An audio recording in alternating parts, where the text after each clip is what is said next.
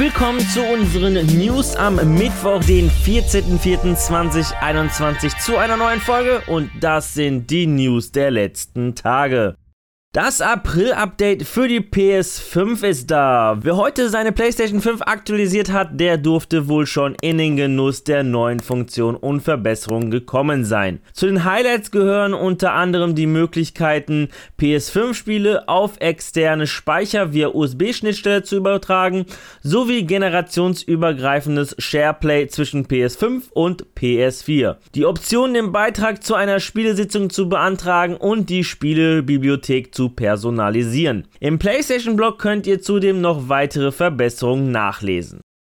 Die Gewinner des Deutschen Computerspielpreises 2021 stehen fest. In einer unterhaltsamen und kurzweiligen Preisverleihung im Livestream, die von Barbara Schöneberger zusammen mit Uke Bosse moderiert wurde, wurden die wichtigsten Preise für die deutsche Gamesbranche in 15 Kategorien vergeben. Mit insgesamt 790.000 Euro war das Preisgeld so hoch wie noch nie zuvor. Der Titel Bestes deutsches Spiel und 100.000 Euro gehen an das Wild West Taktikspiel Desperados 3, dessen Entwicklerstudio Mimimi Games aus München außerdem als Studio des Jahres ausgezeichnet wurde. Zudem räumte auch das Spiel Dorfromantik ganz gut ab. Das Spiel von Tucana Interactive gewann zwei Preise, einmal den Nachwuchspreis fürs beste Debüt und den Preis fürs beste Game Design. Bestes internationales Spiel wurde The Last of Us Part 2. Den Sonderpreis der Jury räumte der Indie Arena Booth Online 2020 ab. Die Gewinner in allen 15 Kategorien könnt ihr der Videobeschreibung entnehmen.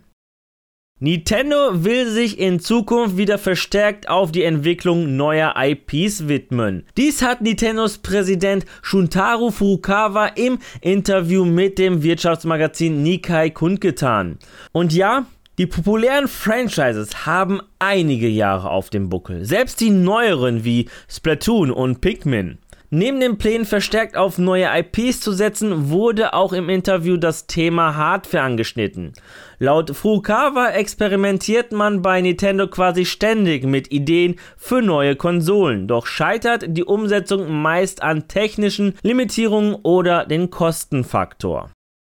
Aktuell findet Nvidias Hausmesse GPU Technology Conference, kurz GTC, statt. Und zum Auftakt stellte Firmenmitgründer und Chef Jensen Yuhang die wichtigsten neuen Technologien vor. Und in einer Roadmap werden die geplanten Releases im Bereich GPU, CPU und DPU präsentiert. Aus der Roadmap gehen die Bezeichnungen Ampere Next und Ampere Next Next hervor. Das wohl die RTX 4000er und 5000er Generation sein wird. Die nächsten Generationen sollen im Zwei-Jahres-Rhythmus erscheinen. Die RTX 4000 wohl 2022 und die RTX 5000 wohl 2024.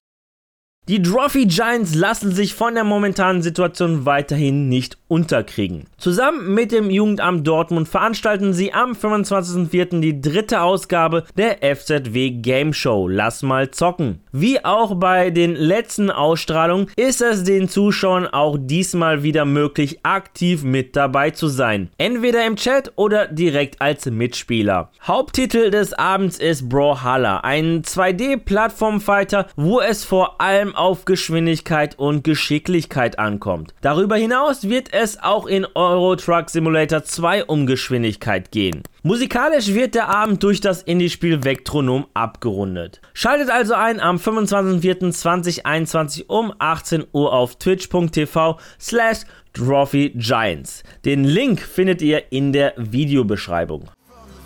Ja, das waren die News der vergangenen Tage und an dieser Stelle verabschiede ich mich natürlich wieder von euch. Danke fürs Zusehen. Wenn euch die Folge gefallen hat, dann würde ich mich natürlich über eine positive Bewertung von euch freuen, wie auch über eure Kommentare. Und damit ihr keines unserer Videos verpasst, einfach ein Abo dalassen und natürlich das Glöckchen aktivieren. Die nächste Folge gibt es dann am Samstag von Fabian. Bis dahin bleibt gesund und guten Loot euch. Ciao.